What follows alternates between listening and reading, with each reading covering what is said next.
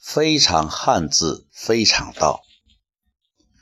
今晚和太太一起看了一部电影，叫《忠犬八公》。一位教授在一次出远门回来，在车站的月台拾到了一个。可爱的秋田犬，它的脖子上挂个牌，是个八字，就叫它小八。教授的太太反对他养狗，不过教授在找不到狗的主人的情况下，对小狗。悉心照料，感动了他的太太，于是小八就成为了这个和睦家庭的一员。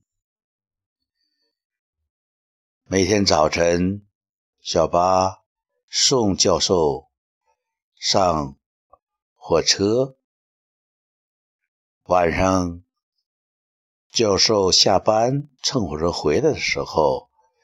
小八就等在车站的花坛上的一个小位置，迎候教授。每天都是这样。有一天，教授出门，他没有像往常一样欢快地跟着教授出去，而是像。教授叫教授不理解，只好一人上班。而这个小八又有出人意料的表现。教授总是教他要他捡球，但他从来不学。而这次，他主动的叼着球追赶到教授，在车站。他让教授扔球，他捡球。第一次捡球，教授很自豪。他离开的时候，这个狗，这个小八向他狂吠，好像他知道要发生什么。就是在这一天，教授。在课堂上跌倒了，好像是心绞痛，离开了这个世界。而这小八依旧每天到他那个老位置来迎候他的主人教授。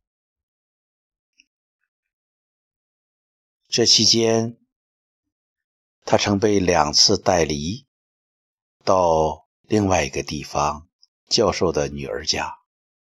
他两次又跑了回来，日复一日，等了十年，他被登上了报纸，叫“忠犬八公”。在第四年的时候，教师的夫人回到了小镇。她来墓地看她的老公。她要乘车离开的时候，她猛然看到了曾经强壮、灵敏的、敏捷的小八。已经衰老的步履蹒跚，他非常的惊讶，也非常的感动。他不仅抱着小八流下了热泪，他跟小八说：“请允许我坐下班车，等到下班车。”和你一起等待。据讲，这是个真实的故事。小巴的主人叫上野教授，在日本的涩谷车站，至今仍有一副一尊小巴的雕像，忠犬八公。它的主人是二五年去世，他一直等到三四年三月。